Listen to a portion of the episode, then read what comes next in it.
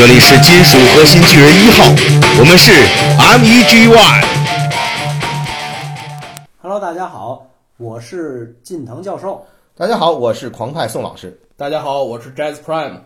嗯，今天我们就要跟大家来聊一聊最近非常可以说是异常火爆、空前火爆的《复仇者联盟四》啊！我们等这一期也等了很久了啊！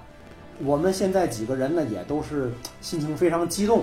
我们希望能够跟大家共同来聊一聊这部电影，这部十一年磨一剑的一个终局之战的电影。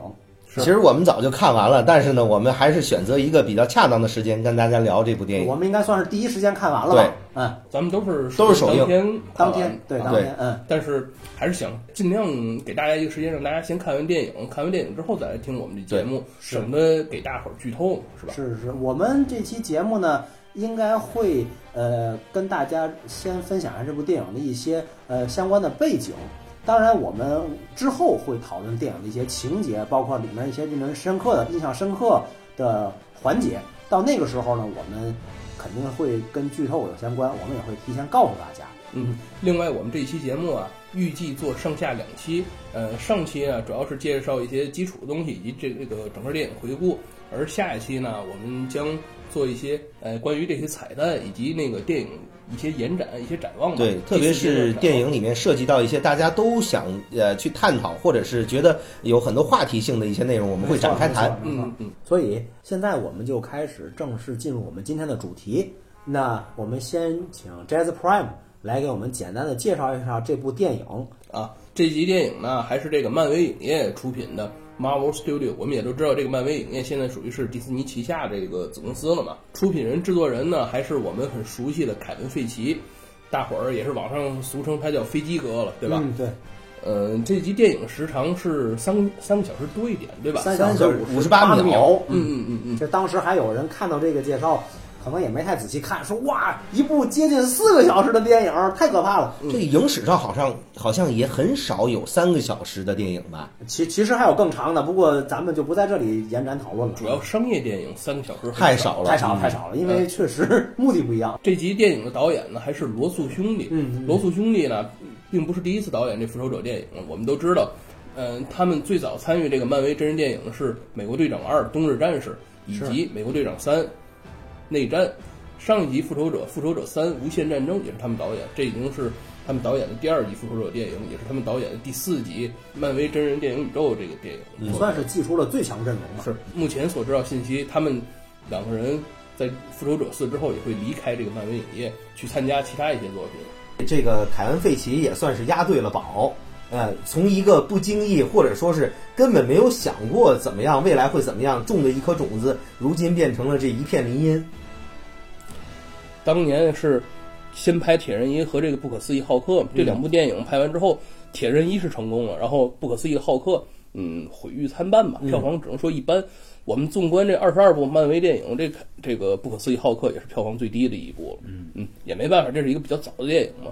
嗯，再后面呢，凯恩·费奇他们就开始这个复仇者真正的第一阶段计划，也就是《铁人二》《雷神托尔一》《美国队长一》以及《复仇者》。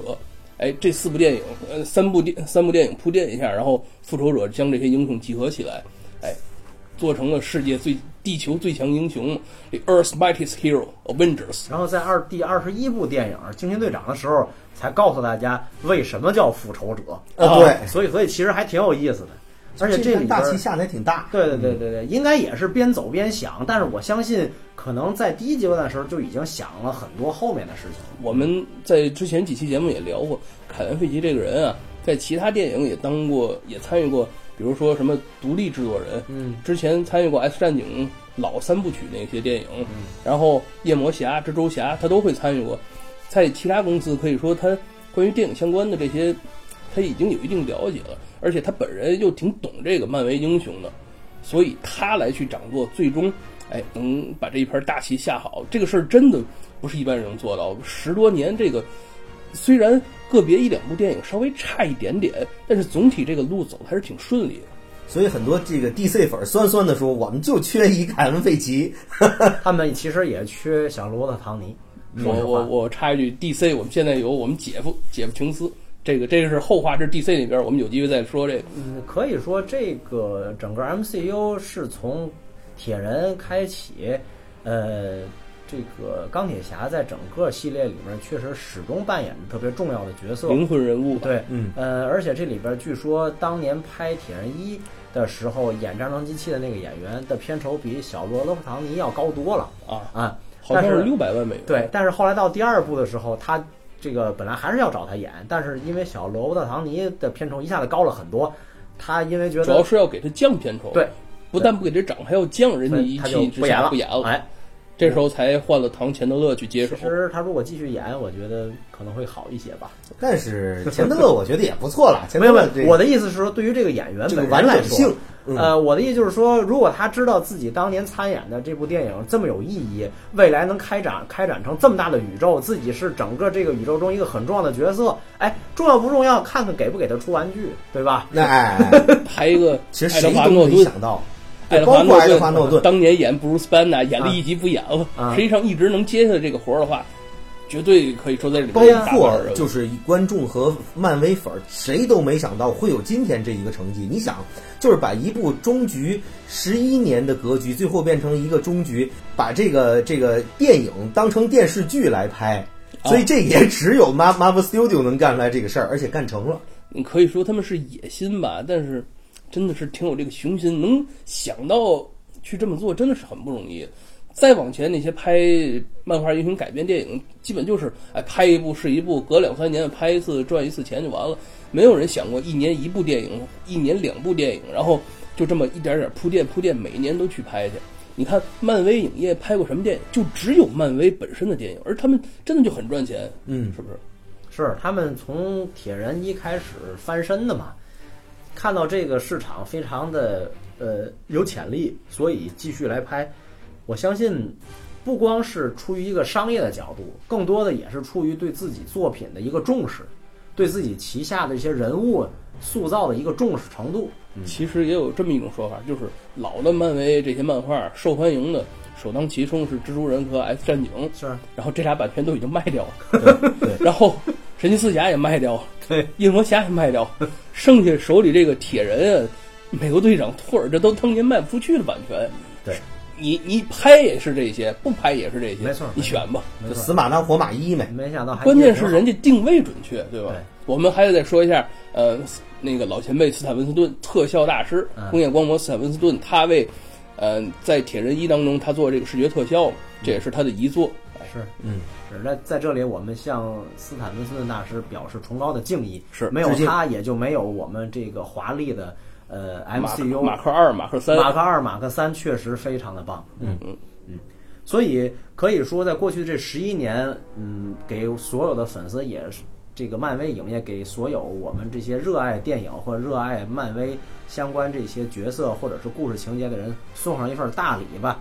可以说是一种哎不断的提升，最终以一场《复仇者联盟四》成为了一个华丽的落幕。嗯，当然后续可能还会有新的篇章，这个我们会在之后的讨论当中提到。那么接下来我们来回来回顾一下这部电影，因为这部电影最开始的呢，呃，中国大陆的这个上映档期呢一直也没有定下来。嗯，大家都知道这个北美是四月二十六号，四月二十六号周五，对，北美那边这个电影他们要记首映单周票房嘛，就是星期五、星期六、星期日这三天，嗯。因为这三天大伙儿休息有时间嘛，所以，哎，票房是比较高的。所以挑这个时间也是比较容易获得一个好看的数字。是其实但是我们国家的香港地区是二十四号，就是提前定档了，就是嗯香港是不是历来都爱周三历来都是周三上大片儿，是吧？啊，哎，哎，对，这次咱们大陆也跟是香港同一天，你像之前我们做过几期节目，也是在回顾呃前三个阶段，包括我们做了一期前瞻嘛。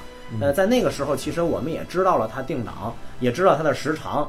呃，其实从那会儿开始，我们就十分的关注，说这票什么时候能开始买？啊，这个预售对对，什么时候能预售？呃，其实大家当时已经预料到了，这次可能会有一阵腥风血雨掀起来。哎，你们这两天看没看过一个视频？就是说，一个国外也不哪个国家的，嗯然后那个《复仇者三》他们就上映当天开始售票，然后一群人就冲进电影院，好就上百人冲进。你说是三？还是四？就前两天周五那天。你刚才说三，呃，不好意思，我说错，《复仇者四》上百人冲进电影院，这就像是那个像那种僵尸电影，好多僵尸涌我跟你讲啊这个在香港地区我是亲眼见到的，是吗就那几天我已经回去晚了，就是因为香港地区不像中国大陆地区，就是很多人是在网上，就是手机上在线订，嗯。因为很多互联网经济并不是特别发达的地区或国家，它需要你排队的，哦。然后它发售之前就已经在影院排长队了。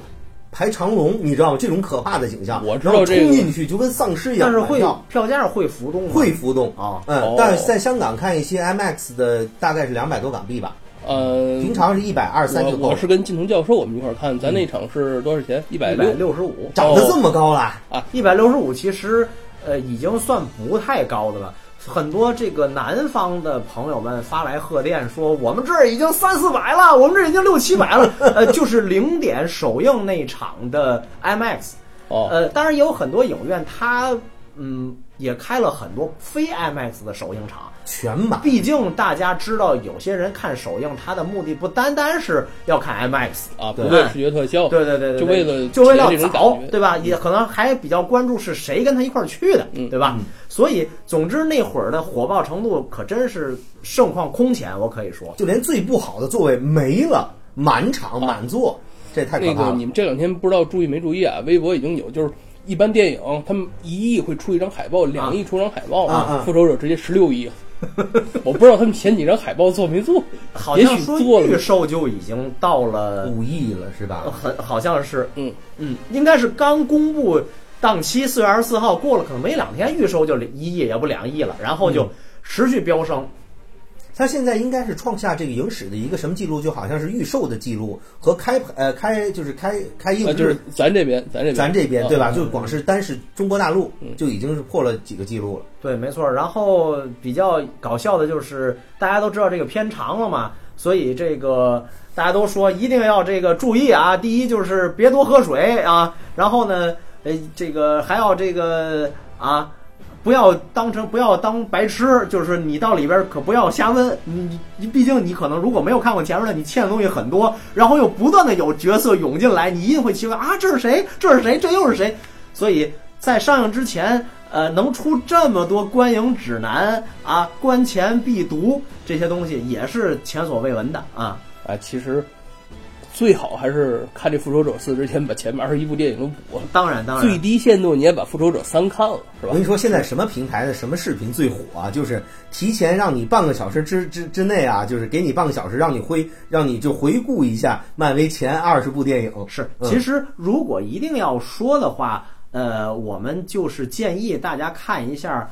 每一个角色的他那部单人的独立电影，嗯啊，但是开篇不要看第一篇，看最后一篇，啊，最后一篇，对对，那样的话效率是比较高的。比如说《美国队长》，你可以直接看三，看三。哎，雷神也看三，美国队长三已经是复仇者二点五级别，直接看也会一头雾水。啊，是是，呃，总之就是，如果你所有的篇章都去抓住的话，其实也很困难。我们虽然总在跟大家回顾，但是毕我竟这毕竟是。从铁人一开始对对对追了十多年了，但你们觉得这个三个小时，你们的观感体验怎么样？我是觉得还恰好。但是我在影院里，如果你是一个非漫威粉儿，你是一个凑热闹进去的，有些人就是对这一类人来说，三个小时对于他们来说显得有点长了。嗯他可能会坐不住。我我可能体会不到嘛，因为我毕竟前面的都看过，所以很难理解他们可能说所谓的但是我跟你说啊，就是这三个小时对我来说，其实我我的首映式是挺痛苦的，我不该喝奶茶，好。你知道吗？喝水没事儿，我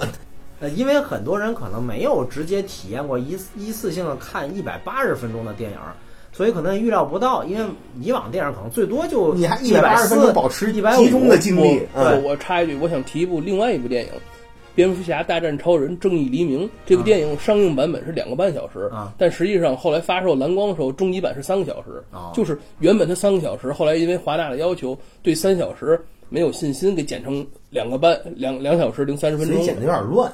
哎，是缺少很多铺垫，所以最后电影就有一些各种各样的问题了。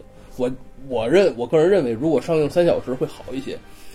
嗯，华纳那边对于蝙蝠侠大战超人没有信心，但是我们可以看到这个漫威影业对于复仇者四十分有信心，三个小时。对，因为毕竟他没有同样的这个情况，说老老娘都叫玛莎的这个情况啊。毕竟那只是一个，哎，这个 DCEU 的第二部电影，而这已经是第二十二部电影，铺垫的时间真不一样。个从他积累的这个呃粉丝群体，包括他在大众心目中的地位，那都不在一个数量级上了。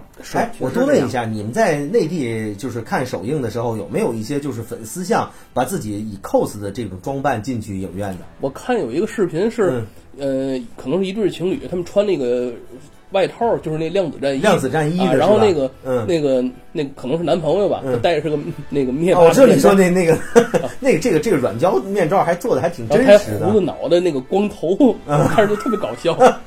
在在香港地区真的是有很多漫威粉，但是他们不至于说呃就是全副武装那种，但是大家都会穿着自己比较喜欢的 T 恤我我再插一句，其实我也穿，我穿是神盾特工的啊。Agent of Shield，这个恐怕多数人认不出来。然后你默默的说一句 “Hell Hydra”，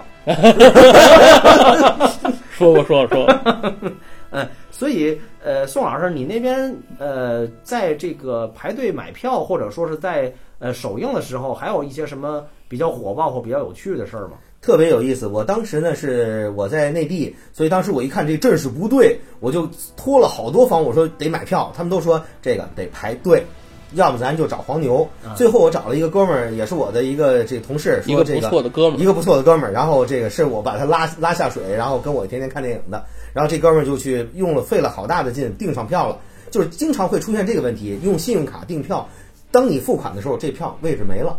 我们一共换了七个影院，你知道吧？就那一下午，我们换了七个影院，最后终于在金钟的某个影院把这个票定了。定完之后呢，这个我们当时定的时候还是属于它刚开刚开映，一会儿就没了。你是看的首映是吧？我看的首映，嗯首映的票应该是比较难买的，但是是中国香港地区都是二十四号上首首映，但是比中国大陆地区要晚七个小时。嗯中国大陆是零点首映的吧？对，啊，啊，呃，香港地区最早的一一场是六点钟，清晨的六点钟。嚯，怎么这么时间？对，因为很多那个那一场是最火爆的，很多人是看完以后再去上班。哦，哎，对，呃，咱这边还比较特殊的就是其他电影，也就是首映的话，只有零点那一场。嗯，呃这电影不三个小时吗？所以三点多的时候就安排了第二场，这我还有前所未见六点多的啊！嗯，还有六点多的，有有有，那就说你可以连着刷了，对吧？谁呀？你连着刷三场九是这样的，你睡呃，零点是看完了回家睡觉，三点是看完了外边开房，六点是看完了去上班或上学，这是应对于不同的人群的。九点，你你六点看完 三个小时三分钟那梗是吧？哦，你觉得六点看完怎么了？我说六点看完都九点还上学吗？那天可以啊，可以啊九点是可以的，九点啊没有没有太大问题。上学也有可能，嗯如果是大学生的话你，跟你上班也不受影第一响。节没课你跟老板说我们漫威我得看首映，老板会理解的老板说我也我也去，那对吧？老板小声说还有还有，啊，实际上在这个大陆这边的话，呃，确实首映的票真的是水涨船高。是我从来没有见过电影票的票价，说白了破百都是非常少见的，但是居然三位数前面第一位数字不是一，有二，有三，甚至有五，有八。据说在极个别的地方出现了四位数，嚯！啊啊啊！是是有人炒有就好位置，有这样的，有这样的。那个，咱这边刚刚有 IMAX 的时候，呃，还是这个中影那边嘛，只有这一点 IMAX。那时候上映的是《阿凡达》，对，那时候票价真的是一百。哎我刚想说，上一次这么火爆还是《阿凡达》的时候。阿凡达没有这么火，说实话，嗯，阿凡达都没有这么火。但是说实话，就是我在香港那边啊，我就已经听到有一些就是真的骨灰级漫威粉在那边就是碎碎念或者很不满的说，我们才应该去看首映，然后被那些根本就是想凑就是蹭热度的，然后想就是那种看热闹的人把这首映的位置抢了，所以大家就会有一些这个这个争执嘛，没办法，这电影毕竟太受欢迎太火。了。嗯我觉得他能投入这么大的这个精力和时间说去看首映，说明人家的粉丝程度也很不很不低了，嗯对吧？你人家为什么要给你，你起码比我留着呢我没看首映。对吧？我们确实是没有条件去看首映，但是呃，我作为这个，我不能说我是一个骨灰级粉丝，但是我本人是比较反感剧透的，所以我为了保证不被剧透，我只能尽早去看。你知道吗？在中国及中国香港地区是二十四号上映，全美和全球都是二十六号。对你知道，就当时会在社交媒体上发起发起了一场运动，就是屏蔽来自中国的 IP，是的 知道吗？对，就是对中国 say no，就只两天时间。嗯 我我我再说一句啊，在这个看《复仇者一》之前嘛，我看了一下这个微博，微博上关于这个电影本身的评论是有，但是剧透真的一条都没有。我觉得大伙儿就是一个，呃，怎么说，所有人都默认了，哎，把这个悬念留给观众自己去电影院里面去体会去。是确实挺，我确实挺意外的嘛，挺震撼的这一次电影。这说明我们国家的这个人民素质在不断的提升嘛，大家对于自己的道德标准都有了这个一个升级，看电影之前就很多人说不要剧透，不要剧透。对啊哎，确实这这很正常。这次你发现没？我发现一个特别搞笑的事儿，以往啊，剧透普遍有的时候除了来自于一些嘴巴不严或者是这个居心叵测的人以外，有的时候是不经意间来自于一些周边产品，比如电说之前克拉夫鲁，对，就那玩具就是现那个已经先上映了，或者是一些演员提前是像马克哥或者是荷兰弟这种碎嘴子，对吧？这些都好办，是你可以控制的。像有一些乐高的玩具或者一些就是漫威出出的这些什么 MCU 的这些这个公仔 action figure，它有可能是作为你没办法就是阻拦的剧透。我印象特这别这。一次最搞笑的就是在上映的第一天，就是二十五号就全美上映之后，二十六号、二十七号的模型一瞬间在一些店铺里就铺货了，之前就没铺，你知道吗？这是最搞笑的。这都存起来了，都存起来，就是你电影正式在全美上映之前，这些模型是不开始卖的。而且最搞笑的是，在香港的戏院里面有卖周边的，啊它有就是海包括海外也有这个。你看那个照片截图，就是说在你看完电影之前，千万不要进去。就怕周边产品让你那个丧失了那种观影的快感。你看完电影再去买周边，是这样。我记得《美国队长三》在上映之前，乐高发售那个套装里面有一个巨大的蚁人。哦，我一看，哦，这就是剧透了你知道吧 Gentleman，肯定我要变大了。这一次呢，是这个 Marvel Legends 出的那个量子量子战衣这个哎，量子战衣之前就已经出过图了嘛，出因为预告了好几。片出了，这个正常。预告片嗯没有办法，他这在预告片还在前面。是吧？他这个最早先是出那张海报嘛，啊你知道这几个人穿那个应该说是概念海报吧，这几个人穿那个制服，之后就是海之宝这已经出这个玩具了，再后面才有这个预告片。其实就是从我的角度说，如果是官方去透露的信息，比如说预告片，或者说是授权玩具发售了这种东西，我是不反感的。也没办法，对他已经对，就是这种我是公开的不反感。的。而且预告片本身就一定要让给你产生一个呃兴趣，让你去观看嘛，嗯对吧？所以这个对我来说，我觉得可能对你们来说也一样，就是这个不能叫剧透。我理解的剧透应该就是你看完了电影儿，你把情节说给别人听。这是很恶劣。听说在香港首映的时候就发生了这么一件事儿有啊，有一个这个这个比较缺德的这个人，他看了是第一场，他看完第一场之后呢，人家不第二人家不第二场在外面排队嘛，他在那大声说电影里怎么回事了，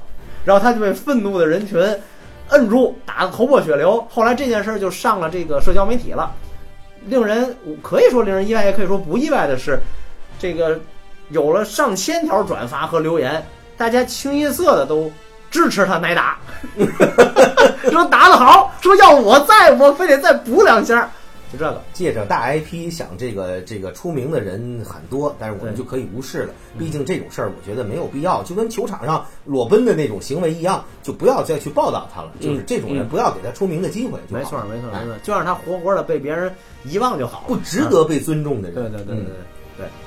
所以说完了这个呃，《复仇者联盟四》映前的有多么火爆，加上有一些呃大家需要提前准备的观影，我相信各位应该也是这个呃还没有看过的，可能有些跃跃欲试，或者说被预告片儿呃勾了很长时间。毕竟有很多人都有只能去周末去看嘛。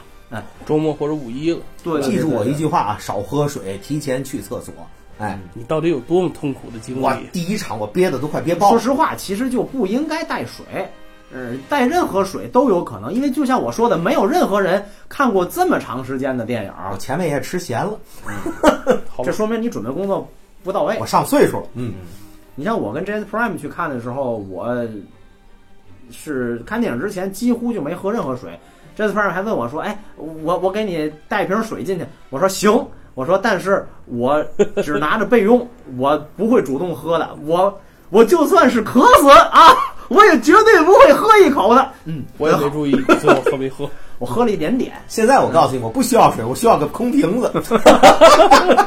哎呦，好，那么接下来我们说一下，呃，这部电影已经上映了，呃，有那么呃三天了吧，差不多。七十二小时了。对对对对，嗯这部电影现在呃，它映前非常火爆。那整个这个就是主流媒体对它的评价怎么样呢？呃，我这边也大概去查找了一些信息。从国内这边来说，从大陆这边来说的话呢，我们看到这个猫眼，猫眼这边的话评分是九点一啊，豆瓣是八点九，淘票票是九点二，真够高。应该来说都是非常非常高的评价了。嗯，呃，也许这里边有很大一部分程度是我觉得有个人感情加对，因为很多人个人感情因素在里面。你想啊，他是一个路人的话，嗯就冲这个时长，就冲这个特效，就冲这个这个铺垫，也不能给太低的分儿。是如果他是一个粉丝，他现在第一时间去看，出现就冲着情怀，嗯他不肯给低分。我相信在后续时间，可能随着一段时间的过去呢，呃，有一些影评和会说一些反面的这个，或者说是这个消极的声音，可能这个分数会略有下降。但说实话，这个成绩应该相当好了。它下降也不会低于八点五。是嗯是是吧呃，然后接着说一下这个，它在北美那边，或者说在全世界范围，大家都知道全世呃北美或全世界范围，我们一般看的就是两个嘛，一个烂番茄，一个这个 IMDB。嗯，烂番茄的话，新鲜度百分之九十六，相当之高了，这个呃，个。仅次于当年的黑豹百分之九十七，嗯嗯但是比复仇者联盟三的百分之八十五要高很多了。嗯，嗯，然后他也是获得了百分之九十二的喜欢啊、这个已经没有不喜欢了，因为当年因为惊奇队长这部电影造成了，就是现在没有不喜欢，我不想看这个按钮了，对对对对。现在只有喜欢，喜欢 就是喜欢你不喜欢你可以不点啊，对。你你不能点不喜欢了啊，呃，这个我觉得也挺好啊。然后接下来说一下，就是全世界影迷可能都会看中的这个 IMDB，IMDB 大家这个应该都知道，它有一个这个电影史前二百五十，呃，常年霸占前几名呢，大家都知道了，《肖申克》、嗯教父》、黑暗骑士。啊那那么你们知道《复仇者联盟四》？首先来讲，它在二十四号，就是刚开映的时候就已经进榜了，而且一举冲到了第十二名、啊。我的天哪！第十二名，大家注意啊，我的天哪！厉害厉害厉害！不是闹笑话的。现在知道它是第几吗？不知道第五，第五了，我的天哪前面！还有谁？前面只有《肖申克》《教父》一二和《黑暗骑士》，《阿甘正传》也在他后面。哇，那厉害厉害厉害了！《阿甘正传》可是当年奥斯卡打败了《肖申克》的人。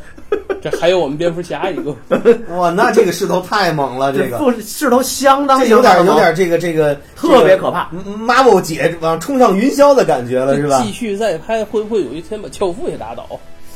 不好教父、说肖申克救赎，不好说。实际上，呃，他现在在 IMDB 上，它也是九点二。你要知道，前几名其实如果只看小数点后第一位的话，都是九点二。哦，嗯，就说明可能再往后有些微的差别。嗯，这差这差别随着时间的推推移可能会变大。哎，可能我想复仇者可能这个分还会稍微再降一点。对对对，时间长了但这，个势头是太猛了，你一下子冲进前十到排到第五位了。哎，你想想降也进榜，他进榜就十二。对呀，降也不不会会降太多了，嗯。嗯嗯嗯，总之就是这部电影真是相当相当的，可以说是现象级，起码就目前来说。是，嗯我在我感觉啊，这部电影已经像一个全世界人共享的一个节日，像一个狂欢节一样，所有人都庆祝，所有人都在，哎是真的是他真的有点达到了星战在嗯北美的那个就是粉丝或者是心中的这这种地位了。关键就哎是星战还是北美，这已经是世界全球全世界是全球，要不说现象级的，确实是全世界的。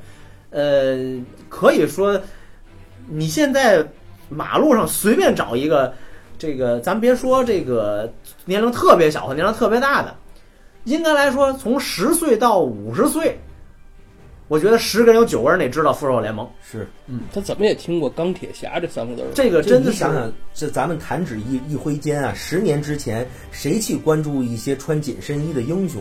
可能大家都会觉得这东西跟我无关，或者我不喜欢这些。对，但但十年之后 j a z z Prime 原来你是关注，但你可能会被大众认为是小众，但现在你这个已经不是小众你。不关注，你才是小呃，众。对，你不关注你才是小众了，是是这样。所以你想，就是作为这些英英雄，然后包括老爷子离世，然后英雄这个词变成了一个升华的词，就这一两年的时间，啊好像瞬间被升到了一个特别高的高度。嗯我觉得这个现象级其实是呃值得特别大研究、特研究的这么一个概念。凯文·费奇的胜利，嗯。乔斯·韦登的胜利，罗素兄弟的胜利，没错，小罗伯特·唐尼的胜利。还有古恩，啊，詹姆斯·古恩、克里斯·埃文斯，嗯，啊老爷子的功劳啊啊，斯坦李的功劳，杰克科比的功劳，功没劳错没错、嗯 l o n g live the king。嗯，所以呃，那接下来呃，我们几几位这个呃，我们也想分享一下自己的观点啊，就是宋老师，你先说一下你对这部电影大概打几分？首先我说啊，我是看完首映之后，我特别激动，我想给八点五，但是我之后我又马上二刷，然后三刷，截止到现在哎你就我是看三遍了我我三刷，因为复联三我是六刷。厉害厉害，对，因为我是特别想享受，就是我知道故事之后，我去享受每一个细节。当然，我复联四也会六刷，至少啊。但是现在三刷的时候，我这个分儿会冷静一些。一刷之后，我情绪波动特别大。嗯，我现在呢，就是给一个我现在冷静的分儿，七点五，是一个不错的分儿。因为这个分儿，呃，怎么说？这个电影确实有一些，如果你要是愣较真儿去找问题的话，是有一些硬伤，包括我个人这个角度可能不太接受的几个镜头。但总体上来说，瑕不掩瑜，就是一个中档偏上的一个评分，相当之好。呃，这个呃七点五，我觉得给的还算是三刷之后比较冷静的一个实在的分儿。嗯，所以 Jazz Prime 你这边怎么评价？我我其实这样，在我心中啊，我也要把前几集复仇者都带一下。我个人心中最喜欢还是复仇者一，之后复仇者二，之后复仇者三。这一集是四集里面我稍微差一点。你是按顺序排是吧？对对对，我给七分左右吧。嗯，我对这一集七分也算不错的分了，呃，哎，在还可以了。跟前几比，前前三集我可不会给七分这个这个分，前三集我觉得更好一些。嗯，从复仇我们一二我们先不提啊，复仇者三角色非常的多，对吧？但是他这个英雄戏份特别均衡，这集的戏份我觉得就不太均衡。我们看啊，大概啊。一小时可能是个铺垫，一小时是这个他们找寻这个宝石的过程，一小时是结尾这个大战，所以我就觉得，哎，前面这个和后面侧重点不同，我觉得这个节奏我不太满意，所以我给这个分数稍微低一点儿。呃，我个人给这部电影，我怎么说呢？如果单纯从这部电影，这我很难把自己置身于这个情怀或者说这个漫威宇宙之外，把它当成一部完全独立的电影来看。我觉得这样的话，对这部电影的初衷呢来看也是不太公平的。我觉得它作为一个十一年，呃，去铺垫展开的一个最终的这么一个篇章，我觉得还是怎么讲做的非常好的。我至少给九分儿，这教授是高分狂魔，是这样的。呃，我觉得给分儿，我给的分儿高呢，可能会让很多人觉得这部电影值得多刷。对吧？或者说让这部电影能够有更多人去喜欢，这样的话呢，我也能获得很多这个志同道合的朋友啊。如果我这给这部电影很低的分儿，那可能会有人觉得这部电影到底有多差，或者说有多么不堪，我想去关注一下，我想去了解一下。如果我给一个中规中矩的分儿，那对于大家来说就是看不看也无所谓，对吧？那我说白了就是可能起不到我对这个题材的爱好，并希望它能够发扬光大的作用。所以我给高分的原因，并不是说如果我给高分，这部电影就能大卖，或者说导演就能，或者说制片就能多挣钱，那固然是好，但是肯定没有这个道理。我给高分的原因，我刚才其实已经说过了，就是希望这个系列、这个题材能够被更多的人接受。嗯，哎，那我也稍微说两句，我这个七分实际上这样，七分以下我觉得就是不太好的这个电影了。七分的话是一个值得大伙儿一看的电影，这是这是怎么说？对我来说就是必看。不是值得一看的，对对我来说是值得一看。哎，你看烂番茄不就有吗？是推荐还是不推荐？嗯、这个电影终归我是给推荐，但推荐里面我并不会给一个特别高的评价。看是值得看，一定要看的，但是会有一些问题。其实这里面就是说，就是我们作为这个赏析类的这个平台，通常来说，我们对一部电影的喜爱和对这部电影客观的打分是两个概念。比如我们三个人都特别喜欢这部电影，我们当然会强安利，甚至会多刷。但是这一部电影作为我们以一个标准来衡量，它是有优缺点，这是两码事儿。也就是说，我跟哈魔这个，我跟 Jazz 打这个七分或者七点五分，或者跟教授打九分，呃，跟我们强烈的希望这部电影有更多的人看到是两两码事儿，就不影响这个事儿。因为我本人也没有办法从影片拍摄手法。这个镜头运用技巧，包括人演员的这个表演的这个专业性的角度来评价这部电影，我只能说这部电影我看完觉得过瘾吧？过瘾。觉不觉得看完了是不是浪费时间？不是。值不值得请假去看？值得，超级值。这就是我想值说的。不值得多看几遍？对，这就是我想说的。对，所以我给他高分。否则的话，人说你这么推荐完了，你才给六分儿，那你为什么要花这么大的代价？嗯对吧？当然，就像这个庞麦松尔跟 Jazz Prime 说，他们可能是从另外一个角度，但是呃，我也必须得承认，我没有办法站在完全局外人的角度来评价这部电影。每个人给分的标准也不同，对对对对对正常这个。没错，嗯，所以就看我们是从哪个角度看这个问题。嗯，好，那么到了接下来，我们就要来去认真的去讨论一下这部电影的这些呃具体的情节和内容了。所以以下肯定是会剧透了。嗯，我警报！警报！前方剧透！所以大家这个呃，我还是那句话，我们的节目是希望看过电影的朋对友，，是希望看过电影的朋友能够从中获得更好的感受，能够升华。因为，呃，从这个我个人角度说，我是只有在电影看过之后，我才去关注这些电影相关的文章。我不会在看之前，除非他表明了说这是预期，这是要做什么功课的那种。呃，然后呢，呃，当然有一些这个朋友可能或会说，我压根儿就没想去看，我就想听听你们讲讲这部电影。OK，我们也可以满足你，这都是没有问题的。那接下来我们就先让这个 Jazz Prime 给我们大概讲讲这部电影到底说的是什么样的一个故事。从现在开始啊，后面是剧透环节。如果你还没看，那听到这儿先点收藏，然后看完之后再继续听。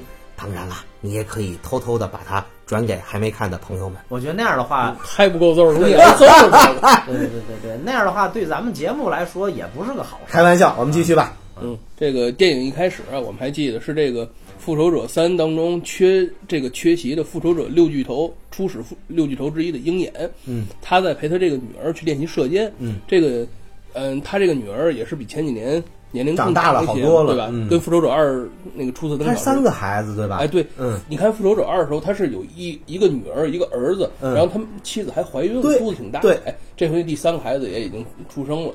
他教这个女儿射箭，然后一回头，家人全他还跟女儿说干得好，鹰眼，你知道吗？是 他管他叫小鹰眼，小鹰眼，嗯，有可能这孩子就会像我们之前上一期这个疯狂猜想预测的，没准以后就会接过他衣钵，成为新任有可能，嗯 Kate 就类似于这个漫画当中 Kate Bishop 这个角色嘛。嗯嗯，之后呢，就是呃复仇者这个在紧接着这个复仇者三之后，复仇者成员他们在这个复仇者这个基地去集合，嗯，惊奇队长也已经回来了，然后他们决定再一次去找灭霸，然后想从他那儿这个抢夺这个无限宝石。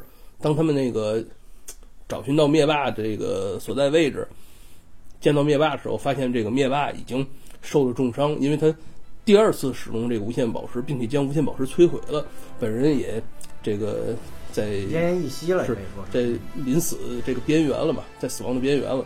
之后，他被这个托尔拿这个 Stormbreaker 新的这个斧头斩首杀掉了。先是砍了左手，又砍了首级，哎，是哎，哎，所以当时这点儿我觉得有点彪了，因为当时我在首映戏院里，全场惊呼：“我的哔哔哔，这什么情况 我们上一期节目实际上也猜到这一点，就是？”说对，灭霸有可能在片头就会被干掉，对吧？但是就是其实大家那那时候瞬间是笑的说：“你看雷神说，你看我砍头了，这次我砍头，我先砍手再砍头了。上但但也有很多人说这一幕觉得还挺心酸的，说这个因为。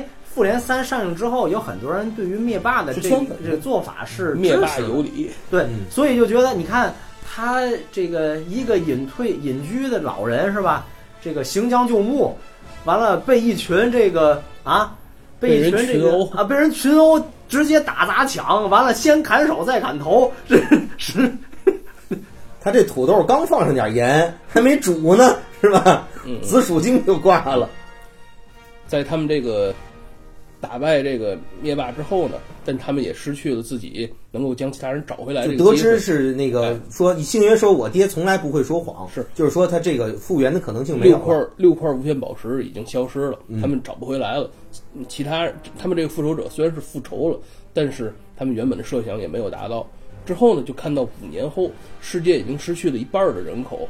美国队长在安慰几个普通的这个民众。嗯，如果大伙儿注意的话，其中有一个人是导演乔罗素，这是个小彩蛋吧？嗯，呃，很快呢，这个在一个旧的，应该是旧的停车场之类的吧，有一只老鼠碰到这个斯科特朗他们原始用的那个呃量子呃就那个那个车量量子机器那个车吧，把那个机器给启动了，然后将这个斯科特朗从量子领域给弹回来。对于他来说，这个五年的时间只是相当于五个小时，虽然也很漫长，但是并不像其他人一样。于是斯科特朗在这个周游，应该他们还是在纽约市，在这个看到纽约市这个情况之后，他首先回到家，见到自己这个女儿凯西朗，然后看到他这个女儿还平安无事，但是其他人确实化成灰了，对吧？包括汉克派姆，然后 Janet，然后以及 Hope，他们都已经成了灰了。但是通过量子领域这番这个遭遇呢，也给他一个可以有可能创造时间机器回到过去这么一个因为他。发现自己只经过了几个小时嘛，但是世界经过了五年嘛。嗯，这一段情节实际上在电影上映之前，大伙儿也都猜到了，嗯，是吧？因为他肯定要出来的，嗯，至于他怎么出来，大家不知道。对，没想到果然是老鼠拯救了漫威，嗯 所以说，对吧？现在老鼠说了算，对吧？哎，对，鼠爸爸有钱。之前有人说是杰瑞，杰瑞是不对的，那是华纳的。所所谓这个杰瑞梗是什么呢？因为在上一集，这个说是宇宙最可怕的动物是噬元兽，表面上是只猫，哦所以是 Tom and Jerry。哦，哎，其实你们觉不觉得，以我们三个人都是 Transformer 变形金刚粉儿的这个角度来看，这特别像是九十五集变形金刚的第一天，就是他们坠落到就是方舟坠落到星球之后，过了几百万年，大家都已经是很零散的，或者昏睡，或者是处于濒死状态的在方舟里面，突然好像一不小心碰了一下，然后有一个火山地震，然后显像一号复活，对，救了所有人，才有了后来的故事。闹翻天先醒的，闹翻天先醒的，拼了威震天。哎，哎这个闹翻天就像这个斯科特朗蚁人一样。然后最后呢，激活汽车人的还是红蜘蛛。嗯，蚁人回归之后，他首先找到美国队长和黑寡妇，嗯然后通过他们两个人引荐，再一次见到这个退休的托尼·斯塔克铁人。嗯，我们可以看到这个托尼·斯塔克在这个湖边弄了一个小房子，对吧？跟这个嗯 Piper，然后以及他这个女儿嘛，他们生活在一起。这个唐尼，呃这个托尼·斯塔克还有了自己孩子嘛。我我想啊，像他这种人，像托尼·斯塔克这个性格的人，原本是不会希望有孩子的。嗯，也不会希望结婚。他这个性格的转变或多或少有这个蜘蛛人以及这个复仇者三当中这个 Peter Parker 受多少受他点影响。我们有一幕可能你们还记得，在他那个房间里还摆了一张他跟这个 Peter Parker 一个合影嘛，对吧？这也算是他心中一个痛嘛，这也算是一个对于他来说有意义的人，他失去一个重要心里一个结儿。哎嗯是实际上，在电影这一幕表现的时候，美队他们知道了有这种可能性，然后这个他们也找到了这个绿巨人嘛，然后但是他说这方面我不擅长，言外之意就是说关于量子物理这块，你还得找这个托尼·斯塔克。嗯，他们找到他之后，一开始这个托尼也是不想再去让自己去冒险了嘛，毕竟他已经冒险很多次了，对吧？包括他在《复仇者联盟三》的时候还说：“这个我今天晚饭没法回家吃了。”如果没记错的话啊，类似这种啊，呃他一开始是拒绝的，嗯，但是有了小摩根之后，他没有冒险的资本了。对，但是就像 Jet Prime 说的，他这些人他都送走了以后，他拿起来看到他跟这个蜘蛛侠的合影的时候，他才想到这个孩子，其实他当也把他当成自己当自己儿子对、嗯他们情同父子嘛，是啊，嗯，刚刚这个教授补充的挺对的。浩克我们可以看到，嗯，Bruce Banner 和浩克这回算是融为一体了嘛。嗯，他有了浩克这个身形，但同时有着 Bruce Banner 的这个头脑，还戴了一个眼镜儿。嗯，呃，但是我们也可以发现，他体型比常规浩克要小一。小一点。嗯呃，浩克在漫画当中有多种人格，就是除了在常见这个不可思议的浩克之外，还有其他人格。戴眼镜儿有 Bruce Banner 头脑，这个我印象里可能叫聪明的浩克 （Smart Hulk）。这这是也是源自漫画一个梗，这不是人家完全原创的一个形象。嗯嗯，基本这个电影从头到尾都是这个 Smart Hulk 这个形象嘛，对吧、b r u c e Banner 电影片头有这个 Bruce Banner 的形象，呃，五年后一直是这个对啊智慧浩克。他说我在伽马实实验室里嘛，嗯，照了之后变成了现在这个样子。之后就是托尼·斯塔克去研制这个这个时间机器这种、嗯去验证这个理论，嗯。而同时，呃，黑寡妇跟其他人去联系一下，有些人就是暂时离开地球，比如说惊奇队长，我们也可以理解惊奇队长的战斗力太强，他如果前期就塞入这个故事里面的话，容易让这个电影，容易让复仇者这个战力容易失衡，所以惊奇队长暂时离场，我们也可以理解，对吧？呃，火箭呢和星云他们那个关系走的会比较近，因为他们都有共同的朋友银河守护者，这几个人要不战死，要不这个化成了灰，是吧？我们在片头看到这个克林特·巴顿鹰眼，他失去自己家人之后呢，他就换了一个新的身份——浪人，嗯然后再去 Lunin，Lunin，嗯嗯，他在全世界去追杀一些犯罪组织，那个都是罪犯嘛。哎，反正也有点 泄泄愤的感觉，但是反正也是杀恶人嘛。复仇者嘛，对，他他整个当时我看，我说这不惩戒嘛？对吧？惩罚者、复仇者啊。对啊这时候黑寡妇找到他了，就说我们有可能会有机会将其他人救回来、带回来，需要你的帮忙，对吧？鹰眼也是失去自己家人，而当他失去家人之后，可以说跟他最亲近的人就是黑寡妇，对吧？对这个娜塔莎·罗曼诺夫、布林特·巴顿，嗯嗯，两个人可以说是过命的交情。虽然复仇者全员他们都是这种，但是仍然有这俩人有过去，是吧？对对，对，个人还是有关系更近一些的。嗯嗯。当这个复仇者他们再一次集结之后呢，首先还是这个测试这个这个量子技术吧。嗯哎，他们拿这个蚁人斯高特朗和这个克林特巴顿都分别做了一下实验嘛。克林特还回到了过去，看到他家人还要求的嘛。对，还看到他家人活着的时候。嗯，拿了一副棒球手套回来。嗯，但是这个斯科特朗这实在是搞笑担当了。这 我觉得特别特别搞笑，就是上来穿越，开始是绿巨人拿斯科特朗做测试，其实绿巨人当时他们那些人是没有跟的，没有把握的。嗯嗯，其实他只不过这些人只有斯高特朗有过进入量子领域这个这个经验，对吧？所以一会儿变成他老年的，一会儿变成少年，一会儿变成婴儿的。然后有一个台词特别搞笑，说我这裤子湿了，不知道是我老年的那个失，就是那个失禁尿的，还是我小时候这个逼逼的时候婴儿时候尿的，也可能是我就我现在吓尿的。对，斯高特朗的这个扮演者是保罗·路德嘛？对，我们都知道保罗·路德他以前也是喜剧演员嘛，所以他不是现在他也是喜剧演员。就这人很有喜感，所以搞笑担当就交给他了，挺合适的，还是嗯。这个呢，就是大概前期这一小时的铺垫，嗯，之后呢，中期、这个电影三个小时，中期这一小时主要就是复仇者的成员他们分成三路人马，然后想要回到过去去找这个无限宝石去。无限宝石在过去的话是分为多个地点隐藏的嘛，嗯，大概是呃 三条路吧。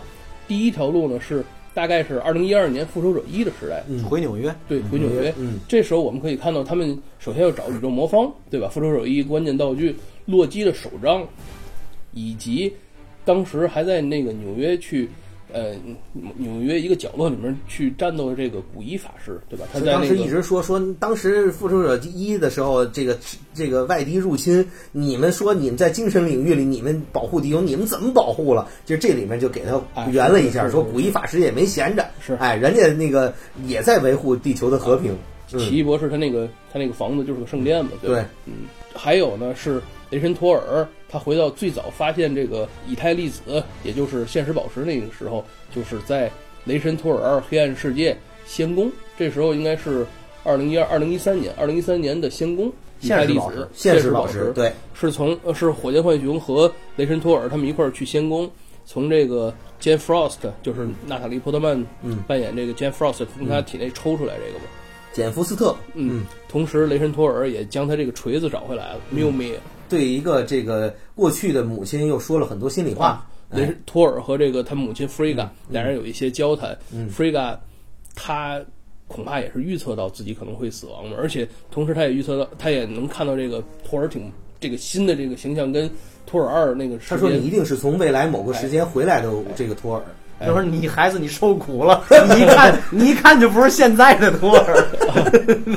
Frigga 的这个被杀嘛，可以说是托尔心中一个痛啊。这个稍微这个稍微圆一下，尽管他没有将这个母亲救回来吧，但是能让这个心里稍微好一点。嗯，其实这也是一个泪点之一。呃，嗯挺挺重要的，我觉得对于托尔来说，嗯，呃，看过电影的朋友，我们都知道这个托尔在《复仇者三》这个五年之间，嗯，复仇者三》到《复仇者四》这五年之间，他已经有一点自暴自弃了，对吧？对，因为第一他在复三的时候没能劈到灭灭霸的头，导致他打了响指，对吧？我们在想他失去人，奥丁父亲、弗瑞嘎母亲、啊，兄弟洛基，都没了，家里都死绝了都，有一半的子民，还有这个这个那个那个黑人那个就是他的挚友海姆德尔、海姆德尔、仙宫三勇士，嗯，对吧？这些全没了。然后他姐姐也被他给弄了，呃，姐姐没办法，是他姐姐，反正也不是什么好姐姐。就就这这人基本上颓是有这个故事线和原因的。对他为什么负三没颓，到负四颓了，就是因为负三他还觉得有希望，结果到负四开头一听说宝石没了，嗯嗯，彻底。所以你注意到最后有一个画面，就是五年后的那个片头之前，就那个最后一幕是他披着红披风，绝望的站在那个房房屋外面，镜头模糊了。就其实这个这个画面用的特别好，嗯，就是空间的效果、层次的效果都出来。最后一个红披风就在慢慢的画镜头中，慢慢的就剩一抹红了，其实就有一种就绝望的感觉了。嗯嗯，我们刚刚已经说了四块宝石了，还有两块宝石呢，是在宇宙。嗯，二零一四年，战争机器和星云，嗯，以及呃黑寡妇、呃娜塔莎、罗曼诺夫和鹰眼克林特巴顿他们穿越到了二零一四年的宇宙。嗯，战争机器。和这个星云他们一块儿去找力量宝石，也就是这个星爵他们最早星爵在银河守护者一时去找的力量宝石那个圆球的这个神庙，对吧？他们将这个在这儿又唱又跳的星爵给打昏了，嗯，一闷棍打昏。这一这一段，当时有很多人都说说，其实他是背着背景音乐，他只是在演。很多人说，我想听听自己唱什么样。终于有，终于有了。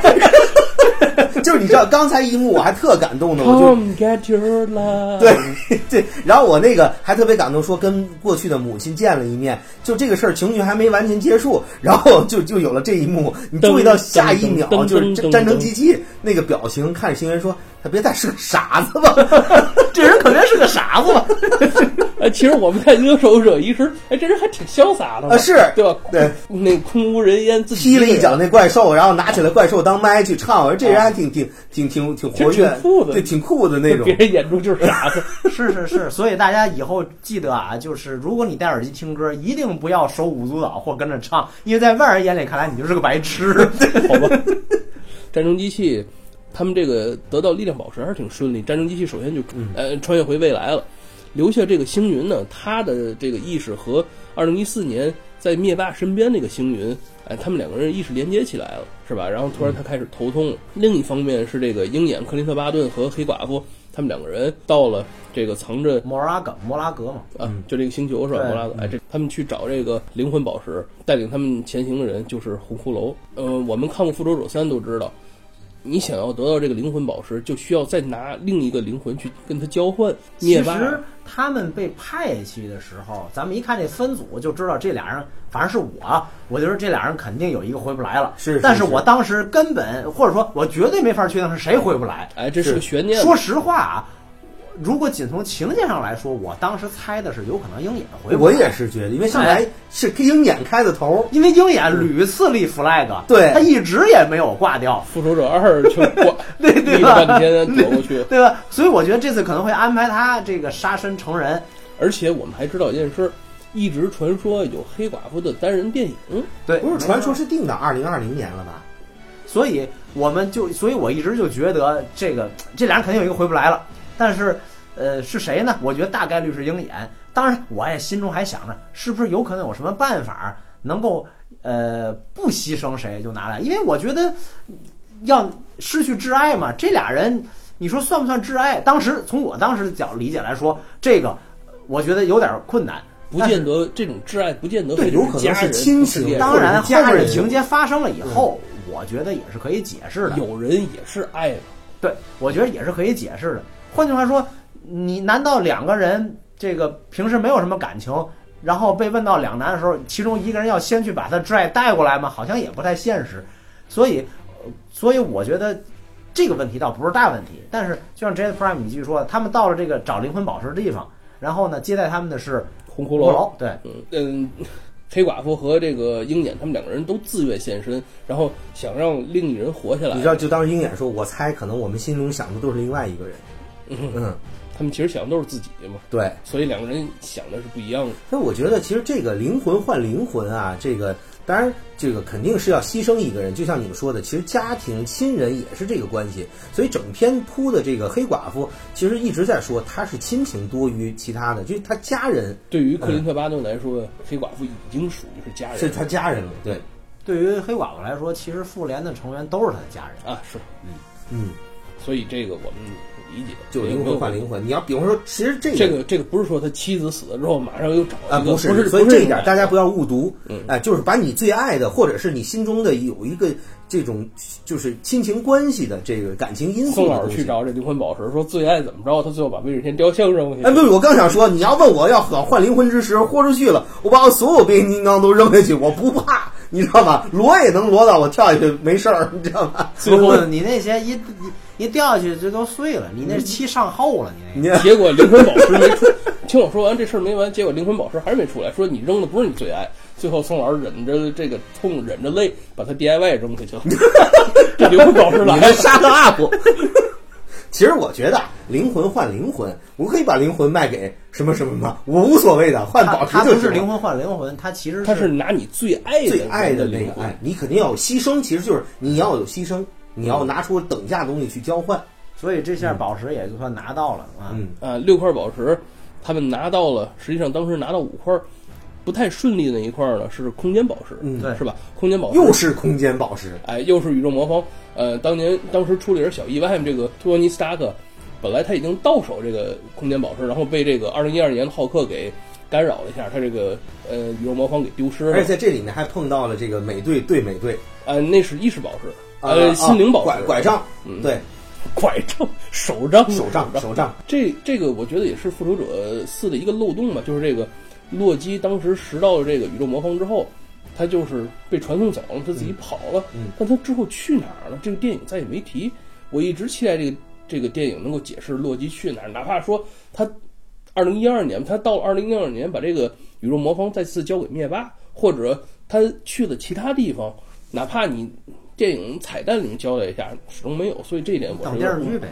嗯，对啊，等对对是。目前我们已经知道洛基要拍这个单人电视剧嘛？但，关于电视剧的事儿，我们放在后面说吧。这个关于这个电视剧还有好几部，后面的外延环节会说。嗯嗯，就回到那个为了获得这个宇宙魔方，他们已经丢过一次，还得再找怎么办？他们他们之前说了，每个人啊，他们用的这个派姆粒子只够来回一趟，穿越时间来回一趟的，他们还要再去另一个时间点。同时，那个时间、那个地点还可以找到这个派姆粒子，这就是一九七零年，美国队长他回到了，呃，一九四几年时他们训练的那个军校，也是后来神盾的一个基地嘛。嗯，在那儿他可以同时找到宇宙魔方，因为当时保存在神盾嘛，也可以从汉克派姆博士那儿获得以太粒子，然后他们借此可以再穿越回未来。啊，我我刚刚说错，是从汉克派姆博士那儿获得派姆粒子。我总会说成这个以太粒子，不好意思。那都是红的嘛，有情可原。嗯嗯，在这个过程期间呢，美国队长和这个铁人他们分别见到了两个自己很牵挂的人。嗯，托尼·斯塔克见到他的父亲霍华德·斯塔克。这个霍华德·斯塔克他的妻子怀孕不久，对吧？这个跟这个托尼·斯塔克说，我们可能要有孩子。然后这个我妻子还在这个脾气可能正暴躁的时候嘛，对吧？然后。嗯，托尼·斯塔克没有揭开自己真这个真实身份，然后跟他父亲说啊，我也有一个孩子。然后两个人作为父亲对于父亲吧，然后他们有了一番对话，是吧？这一段也算是那个了却这个托尼·斯塔克心中一个遗憾。毕竟他父母那个去世的时候，他没有在身边，对于他来说，这是心中一个痛嘛，很很纠结的一个地方。我们看过《复仇者三》，都会哎，《美国队长三》内战都知道这一点，是吧？这一点还挺挺感动的。对，就当你成为父亲之后，你面临，你又回去能跟当时这个刚成刚成为你的父亲的那个父亲去去这个去跨时空的去好好聊聊天，这个是之前他的一个一直没有完成的心愿。这个托尼·斯塔克，我们从之前的电影可以看出来，这个人是有一定发展 issue，嗯，就是是是是是吧？他跟他父亲之间是有一定问题没有解决的。通过这个复仇者四，通过回到过去，他跟他父亲可能说真正有一定的一个，哎，心与心之间一个沟通嘛，对吧？是，同时这一段的这个在感情的这个因素方面，再给你把这个情绪再渲染，就是在同一个时间、同一个地点，美队那边掀开百叶窗看到了这个情人，是嗯他看到了这个 Margaret 偶然进入了这个 Carter 的这个办公室嘛，也是他日思夜想的这个一个一个牵挂吧。嗯嗯，玛格丽特·卡特，嗯，，Agent 神盾局创始成员之一。嗯嗯，还有我们通过过去一些电影，我们知道这个呃玛格丽特·卡特她最终是结婚了，对但是她这个丈夫是什么人，我们从来不知道，一次都没有提过，嗯是吧？嗯，这个电影稍后会回答我们。另外，在这次电影里面，我们可以。我们也可以看到，这个美国队长 Steve Rogers，他立了好多次 flag，、像他这个提到自己欠人一次约会，还有他这个在二零一二年时遇到另一个自己，嗯，他就是他们俩缠斗的时候，那个他那个项链给掉出来了，那个项链照片是这个 Peggy Carter，、还让另一年轻稍微年轻一点自己看到，说你怎么会有这个照片呢？让美国翘臀美队看到了，对，这也是一个自自嘲了。嗯就是有很多的这个伏笔吧，flag，就是说美国队长对于一九四五年还是有很多遗憾，他是有回到过去这种哎，提前埋了伏笔。嗯。嗯，还有一个特别有意思的小细节，就是那个老霍华德·斯塔克上车的时候说：“这个小伙子是这不是小伙子，这人我以前好像是不是跟我见过，觉得那么亲切呢？”旁边那个司机叫贾维斯，管家，管家啊，在嗯。漫画里面，我们都知道这个贾维斯是个是个就是那种传统英式对对是是是，呃，在电影里给改成人工智能了。啊嗯，在这个特工卡特电视剧的话，如果有朋友看过的话，里面也是有这个贾维斯的，嗯。就是一个管家嘛。嗯、当这个呃，我们刚刚说他们是来一九七零年去找这宇宙魔方的嘛，这时候我们可以想到六块无限宝石已经到手了，看起来他们这个过程很顺利，嗯，但是这里面出现的问题就是两个时代的星云，二零二零一四年两个时代的星云，他们这个意识是连通的，而二零一四年《银河守护者一》当中这个灭霸通过星云的意识也得知了这个未来的这些景象，对吧？他看到了自己未来获得了无限宝石之后成功了，并且在这之后他毁灭了无限宝石，也被其他复仇者成员杀死了，嗯，对吧？于是这时候就该灭霸去行动了。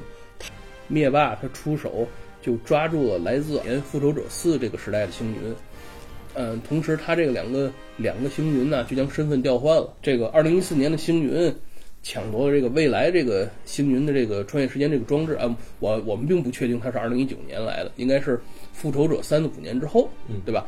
呃，然后他也穿越到了未来，跟着其他复仇者在一块儿。这时候复仇者那边呢，他们造了一个新的手套，通过铁人那种技术手段吧，造了一个新的手套，也将这六块无限宝石镶嵌在上了。这时候他们就决定谁去戴这个手套，谁去戴这个，谁去打这个响指。就这是一个铺垫了。嗯，当时呃，我们看过《银河守护者一》的话，应该都会有印象。呃，凡人一接触这个无限宝石，马上会灰飞烟灭，更别提一块承受不了。收藏家的那个 那个 仆人比较倒霉。嗯第一次让我们知道力量这个这个这个无限宝石不能随便碰啊，啊。但是银河守护者抓住了，那是因为他们不是一般人。其实当时抓住的时候，还是当时整个很多的人，就包括星爵，然后包括旁边卡莫拉星爵、葛莫拉就分散这个力量，才不至于让星爵去死死于这这次的这力量宝石的这个冲击。嗯但如果星爵是个普通人，他也扛不住。嗯嗯，如果是银河守护者之二后面的星爵，恐怕就扛不住了。嗯，就是他父亲去世之后，他已经没有这股力量了，嗯，对吧？但复仇者当中呢，谁有能力去打这个响指还能活下来的？雷神托尔以及浩克。嗯，托尔当时他这个精神状态不是太好，就他他那个就已经不再是有什么那个力量能扛起来这个事儿。因为他们在讨论这个收搜集宝石计划的时候，托尔去讲这个以太粒子的时候，就开始东拉西扯，扯了一堆，还扯这个啊这个。呃，简福斯特怎么好看？怎么着？扯了一堆，然后当时以为是睡着了，旁边说：“我猜他可能死了。所所以大家觉得他他神志不太正常。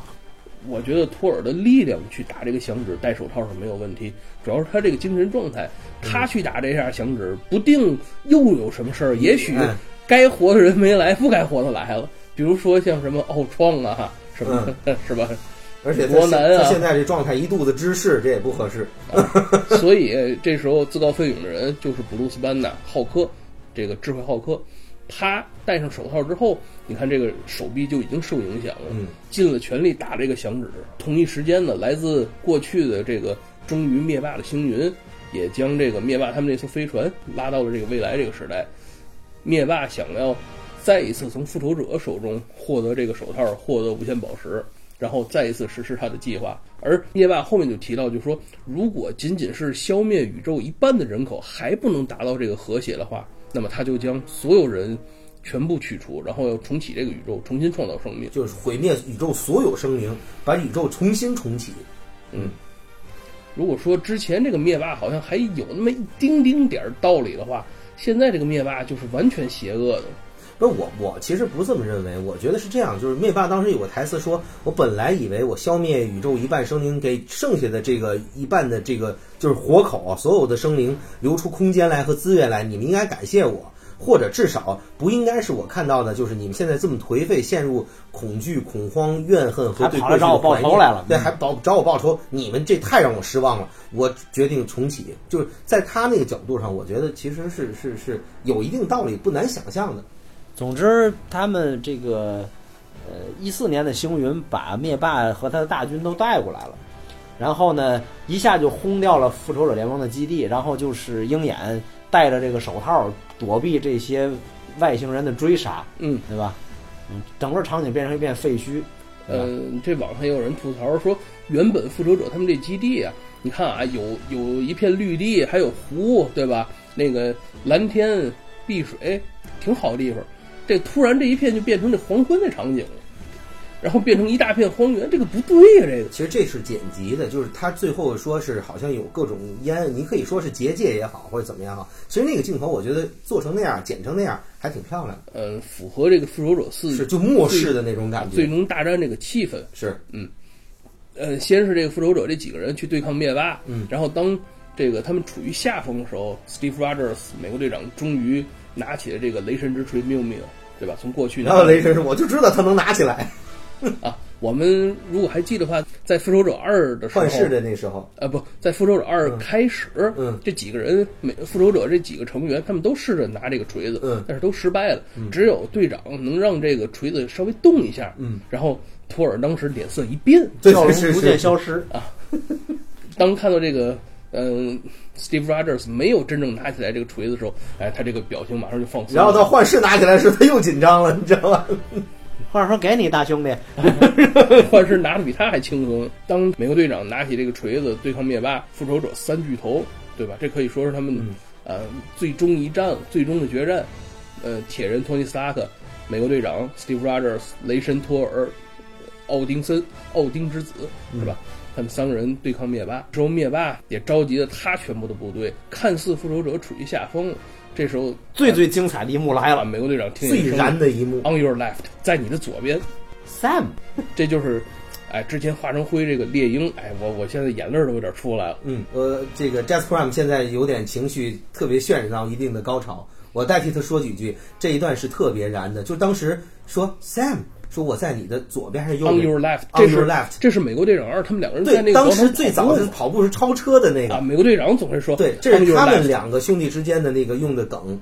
所以当时说 Sam，然后突然就是一个圈儿先起来了。是那个本尼迪克特王或者奇异博士他们对用那个穿越空间的就那一幕，当时你看整个画面中，左边是只有一个被打残的这个美国美国队长，右面是灭霸大军，他那个盾牌也已经已经碎了。所以当时的画面是左左边是完全是处于绝望的，右面是气势气势汹汹的。然后突然在你已经觉得完了，美国队长这一次肯定是要杀身成人了。突然有一个有一个话外音，整个那时候那个情绪从谷底瞬间到爆棚，就那种感觉。你记得那个当时在昏暗的那个场景下出出现的那个奇异博士他们那个那个黄色的那煎饼那个圈儿，其实在画面中就是冷暖对比，啊一个是灰色的冷色调，压抑的，然后突然给你希望是暖色调，然后出来英雄。音乐那时候最牛的这个艾伦老师，对。首先来的是这个黑豹奥克耶对和这个苏瑞他们这对几个人，然后马上猎鹰从旁边飞出来，嗯后面的圈儿越来越多，越来越多。你那个时候会会看到复联三灰飞烟灭的那些英雄，一瞬间全都回来了，那种感觉就是你心好像始终被掏空了。你给这些逝去英雄留了很多位置，你知道他有一天会回来，但其实前面会告诉你他可能回不来了，这时候突然都回来，你心有一种填满的感觉，特别特别感动。那一瞬间太棒了，以至于到最后人越来越多，越来越多，所有的英雄全出来之后，你会觉得这十一年你的家人，就是这十一年你认识的这个漫威里面每一个英雄，你都当成他是你的家人。然后那时候你的家人一步步的从门外全都回到家里面，这种感觉是特别好。是到最后美国队长说复仇者集结，哇，那一瞬间太牛逼了，那可是真正的集结呀，真正的集结了集结所有人回来。Avenger Assemble，所以那时候那个，我当时就会感觉，我倒没有说特别这个这个流眼泪，当时我热血沸腾，我说终于到了他喊这句话的时候了，太棒了。哦，在复仇者二结尾的时候，美国队长喊了句 Avengers，然后电影啪结束了。对啊，当时都说是留给观众喊这个 Assemble，对，就差这一句啊，，嗯，这一次终于把这句话喊出来了，等人全的时候再喊，人全到。哎，这个老王还说人还嫌不够多是吗？哦，这一次，猎鹰回来了，黑豹回来了，冬兵回来了，猩红女巫回来了，格鲁特回来了，嗯，银河守护者回来了，蜘蛛人回来了。哎，他们还在那个泰坦星嘛？嗯蜘蛛人回来之后，还跟托尼·斯塔克说：“那个我我刚刚好像变成灰了，嗯哎好像这一段时间发生了什么？他没有感觉，好像隔说不是让我等等几等等等啊五年是吧？还是怎么说？不就是他们没过多长时间，他们不知道过了五年这么长。嗯，应该说化灰的人都没有感觉到时间的这个流逝。是，嗯，然后就开始最终的大战了。嗯，然后那边是这个，其实应该是灭霸五将军，这里还是四将军。呃，黑曜武将、呃黑暗秩序、Black 嗯对，就黑曜武将，现在还是出现四个了。啊，就是四个嗯。但是这次出来好几个像猩猩一样的怪物，这个包括复联一时漂浮在宇宙中的那个像像虫子一样龙一样，那那龙一样的战舰，明明是龙，你说成虫子，我觉得还挺有意思的。就那时候，我会觉得这一大战其实应该是最终篇的最终一战了。嗯，嗯，过去打过的 BOSS 再打一遍，然后过去逝去的人也都全部回来了。这个其实我为什么说这个电影儿它完全就是很完美的完成了它该做的事情，就是它让你就像以前是一个不断升级、不断积攒资源的这么一个过程，最终你的伙伴儿。哎，都能够同时跟你上场了。当然，你要面对的是以往所有穷凶极恶的敌人的总和。嗯，其实这个就是这个套路是非，虽然看起来这个也没有特别大的新意，但是呢，却屡试不爽。就这个套路，对于任何一个就是有血性或者说嗯这个有热情的人来说，都应该是这个这个抵挡抵挡不了的。你嗯们看这最后最终一战的这个画面，是不是有点像《头号玩家》最后那个场景的感觉？哎，对对对有一点有一，点我也想说，就是本来就是敌我双方力量极度悬殊，结果这个我方突然来了无穷多的增援，或者说很多熟悉的面孔，嗯对吧？头号玩家是很多你熟悉的游戏角色来了，这里是所有以前的好友，所有以前的复仇者，十一年的时间，你跟银幕的这些角色。从朋友变成你的偶像，变成你的家人，就是每一个观众把他们当成家人，就说复仇者最早这六个人，他们这十几年积攒下来的人缘儿，对对啊全都回来了，就是你太棒了你。招揽了你你你这几个游戏主人公招揽了很多 NPC 过来，最终他们在最终一战的时候帮助你一起打 BOSS 嘛，就是这种感觉啊。嗯呃，之后他们这个想通过那个量子领域那辆汽车嘛，蚁人那个汽车想把这个呃无限手套再送回过去嘛，嗯，哎，这几个英雄他们就做了一个接力嘛，然后一个个去传递这个手套，当然那辆车后来被打爆了，嗯，呃，传递这手套的时候就是，哎，过去这些复仇者成员每一个人都有这么一小段动作戏嘛，嗯。哎，所以我觉得从这一点来说，还是做的比较好的。嗯，你说，呃，给十个人每人平均的动作戏，相对来说还能操作。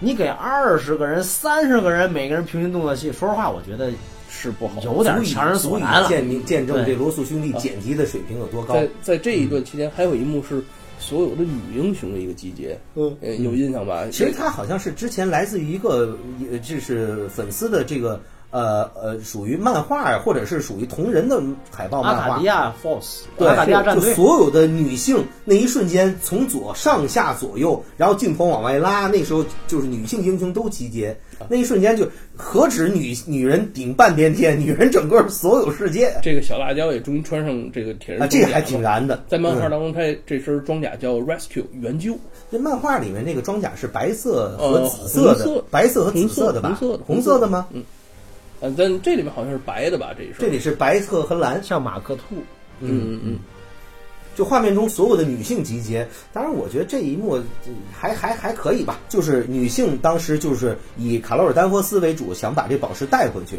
实际上那个阿卡迪亚战队的成员就是在漫画里就有这个惊奇队长，所以其实这个还还蛮致敬的，说实话嗯啊。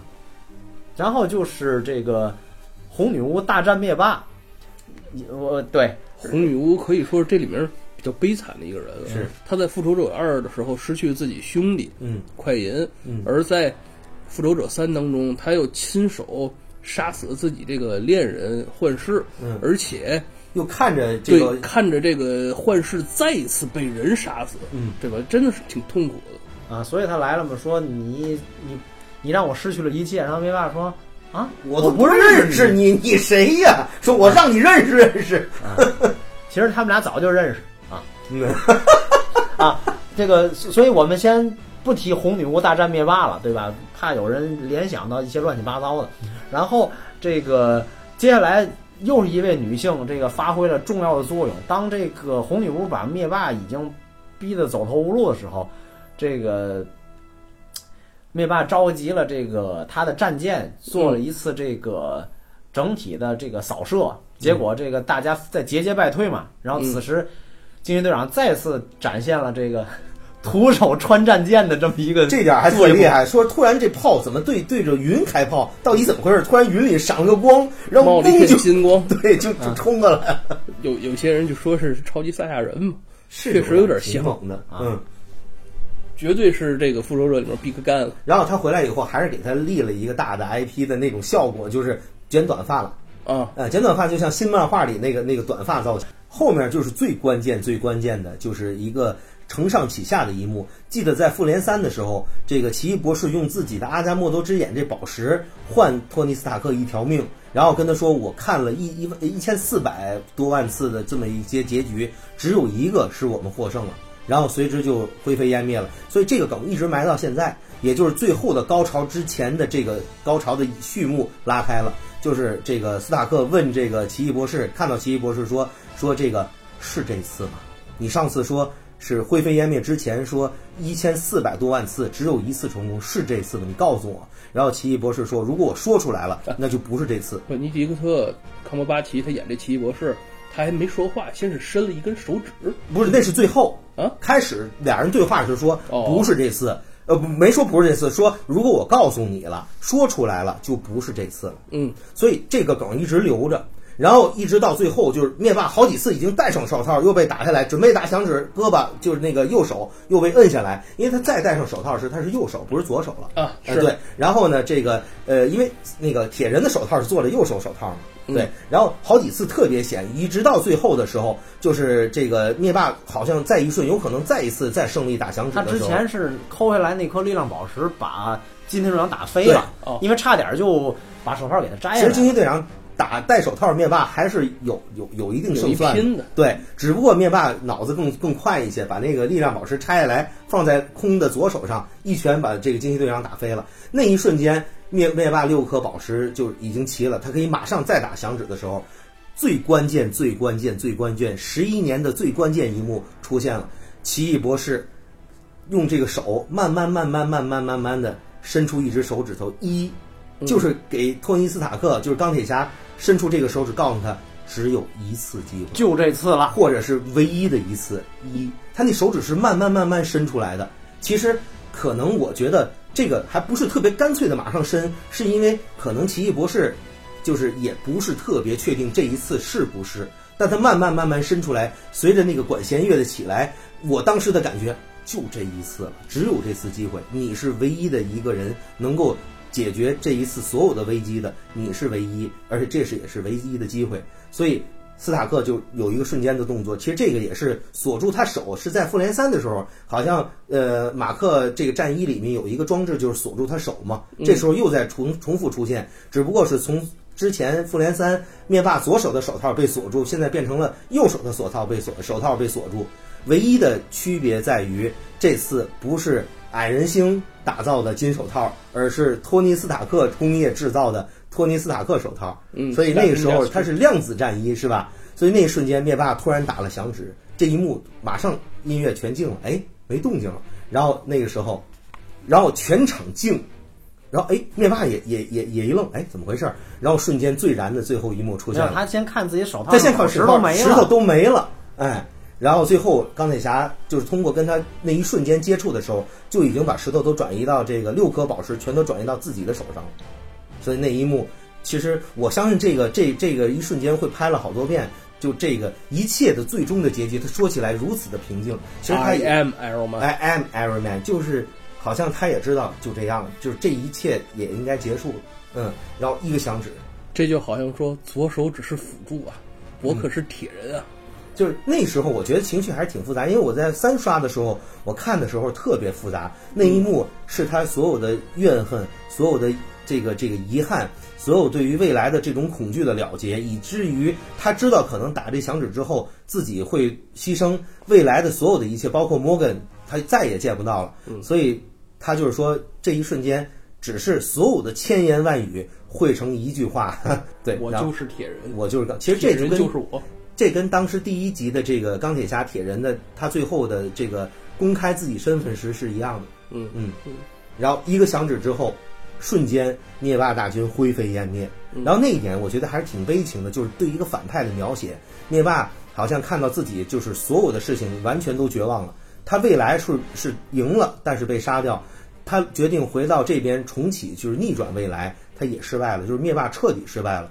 有一个怎么讲，就是他的一个枭雄最后落败的时候，其实那功个败垂成，也不是，就是一种枭雄落幕的时候那种那种让人家唏嘘的感觉。最后坐在这个长凳上，自己慢慢等着，就是自己被烟烟灰飞灭。其实你看那个镜头，其实从左移到右，后面很多包括天上飞的战舰，他的大军，他的那些魔兽全都灰飞烟灭。然后你记得。就是画面中在右下角那边是暗夜比邻星抱着王任将军，最后也开始变成渣。哦这一点还挺还挺感人的，就是他们是夫妇俩嘛，暗夜比邻星带着被已经被戳死的，应该是被奥克耶已经捅透的那个躺下的那个那个王任将军，嗯最后全都灰飞烟灭之后，整个画面中一片宁静，灭霸陷入这个沉思，或者是属于就是已经认了命了，就是这个英留给雄已经灭霸的时间已经不多了。英雄落马的感觉，这这个有一点会让人觉觉得很心疼，就是一个英雄落马的感觉，是一个特别悲情的画面。最后画面中，他坐在长凳下，然后一点点变成渣，这个感觉其实还挺，怎么讲？就是对于一个英雄的这种负面，或者说是那种反英雄吧，哎，你他不算反英雄，算是绝对的反派。嗯但对于这种反派的描写是非常呃立体化的，就是你让你让你觉得内心也有波澜复。仇者三的时候下了重笔墨去写这个灭霸这角色，对他是最重要的这个。然后灭霸在灰飞烟灭之后，镜头马上马上转移到这个刚才就托尼斯塔克半身已经溃烂了，就被这个呃、嗯打响指的这个伤害的这个身体，应该说半身都已经不行了。星爵的爸爸毕竟是霍华德·斯塔克，而不是一个星球，是吧？不是星爵，是钢铁侠。所以说，这个到最后也会出现一个特别感人的一幕，因为大家都在对复联三有一个感人的一幕，就是钢铁侠就是抱着蜘蛛侠说 “It's OK, It's OK”，就没事儿了，说我感觉有点不妥，然后就蜘蛛侠就灰飞烟灭了，就是说是。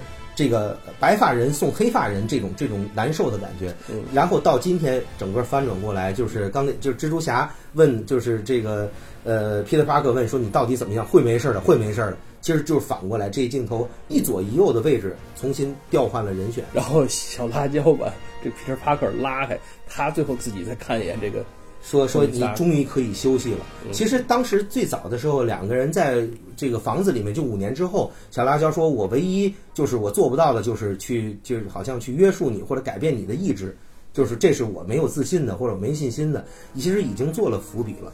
最后小辣椒这个这个流泪一吻，送别这个自己的爱人，就整个这一幕就结束了。其实钢铁侠死的时候，最后有一个镜头，就是他还是睁着眼看这个世界。我觉得并不是死不瞑目，而是已经瞑目了。说我睁眼看看我拯救的这个世界，未来会特别美好。嗯我觉得这一幕的效果做的特别传神。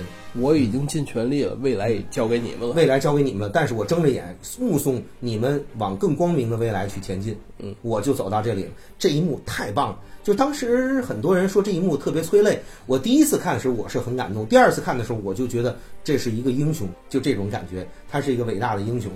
然后最后一幕应该是最催最催泪的，就是整个画面都结束之后，这个战场的这个镜头移到最后的葬礼镜头，就回复到当时是在钢铁侠换到这个心脏之后，说这东西就原来他那心脏说我不要，这是他最早最早的的那个。反应堆，对，上面写着一圈儿这字儿嘛，证明托尼斯塔克有过一颗心。有过一颗心，到最后他那个就是这也是小辣椒在铁人一给他保留的一一个东西，最后变成一个成礼物嘛。对，最后呃也是最感情升华到最高潮的时候，就是这个托尼斯塔克的葬礼。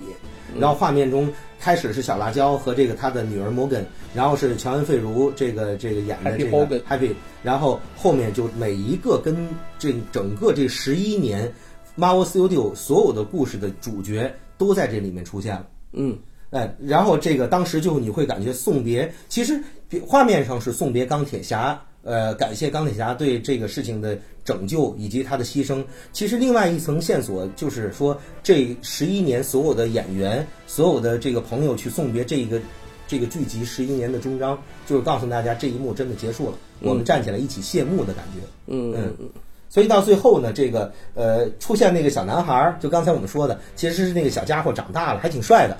我当时第一眼是第一是第一刷的时候没认出他来。我们知道这个复仇者系列最重要的这个两个灵魂人物，一个是哎托尼斯塔克钢铁侠，而另一个就是呃 Steve Rogers 美国队长。当我们刚刚送走这个托尼斯塔克之后呢，我们这次将要告别美国队长。美国队长他执行一个任务是拿着这个六颗无限宝石以及这个喵喵锤喵咪啊，嗯他通过这个再一次穿上量子战衣，然后通过这个时间机器回到过去，将这六颗宝石以及锤子放回他们原有的位置。嗯，那个减少他们对这个时间线的干扰嘛。Bruce Banner 这个浩克他说，对于我们来说，可能一秒钟之后，队长就回来了。五秒钟啊，五秒五秒钟，啊，等你五秒。五秒钟之后，这个队长就回来了。时间到了之后，队长没回来。当时经历这一切，除了浩克之外，还有美国队长两个好友，一个是 Bucky Barnes 冬日战士，以及 Sam 就是猎鹰。他们两个人这时候回头一看，在这个湖边有一个垂暮的老人，嗯，是吧？旁边有个盾，哎，旁边有一面盾牌，这是年老的这个 Steve Rogers。呃，史蒂夫就告诉他们，我通过这个穿越回到过去嘛，最终我回到了这个一九四五年。到了一九四五年之后，他就留在 Peggy 身边，两个人履行了当年这个约定，最终跳的那一支舞。从此他就留在过去。但是卡特特工眼睛上是有泪痕的，说明其实他是不是有一定记忆？说还是说这个终于能够圆梦了？一九四五年、嗯 p e g g y 没有遗憾的嗯，，Peggy 没有遗憾的。嗯但我觉得那眼泪可能也是一泪双关吧。总而言之，最后美国队长终于把盾交给了其中一当他们这个一跳舞，这就是最后一幕了。对，呃，在这之前，美国队长也将这个盾牌交给了这个 Sam，然后希望他能够继承这个美国队长这个位置。嗯，呃，我们在看过漫画朋友都知道，呃，美国队长曾经在这个漫画大事件内战当中牺牲一次。嗯，当时接过他这盾牌的是这个 Bucky Barnes 冬日战士。在后面呢，美国队长复活，再一次恢复美国队长的身份，Bucky 呢也恢复自己冬日士兵这个身份，而美国队长稍后他这烧鸡士兵血清失效，他就又变成老人了。嗯，接过盾牌成为新任队长的呢，新任美国队长就是这个猎鹰 Sam。嗯、前两年这个漫画，呃，漫画漫画重启之后，全心全意的世界里面，哎，这个 Sam 仍然是美国队长。嗯总而言之，这个故事最后是以一个呃，怎么讲，就是大家心里都会觉得一个温暖的结局结束，就是美国队长从一个伟光正、高大上的一个神话的人物，最后回归人性，就是他一定要做人的事儿。然后钢铁侠呢，是从一个特别有缺点的人，最后变成了神的这个封神的这个状态，最后是这样的一个过程结束，挺好的。嗯，所以我觉得整个这个十年没有遗憾，六君子有各自的这个结局，是喜是悲，呃，都有各自的故事，整个这个十年就像这样完美的画上了一个句号。我觉得其实就算是结束了吧。嗯嗯，是这样的。整个电影我们今天给大家回顾了一遍，所以故事讲到这儿，《复仇者联盟四》终局算是画上了一个完满的句号。嗯，呃，所有的英雄有各自的交代，特别是初期的六君子。呃，我觉得这个句号应该说算是第一阶段的一个完全的结束。后面具体去如何展开，我们可以暂时都把后面的事情先放下，只是为了这一个十一年的结局。我们现在呃，通过这十一年的最后一章，感谢所有的人，感谢斯坦感谢凯文·费奇，感谢凯文·费奇，感谢杰克·科比，感谢托尼·斯塔克，感谢迪士尼，然后感谢好多的人，其实也感谢这十一年我们对于漫威的一种守候。这一些守候，呃，变成了我们今天的一种激情。我很难相信下一个十一年我们会不会还有如此的激情，或者说下一个十一年会不会还有这样让人热血沸腾的英雄的故事？还有但至多少少电影值得我们这样期待呢？至少这一个十一年是美好的。嗯感谢这十一年，我们今天就到这儿。好，呃，我是狂派宋老师。我是 Jazz Prime，我是近藤教授，今天节目就到这里。我们是金属核心巨人一号，我们是 MEG1 MEG1 好，谢谢大家。大家再见。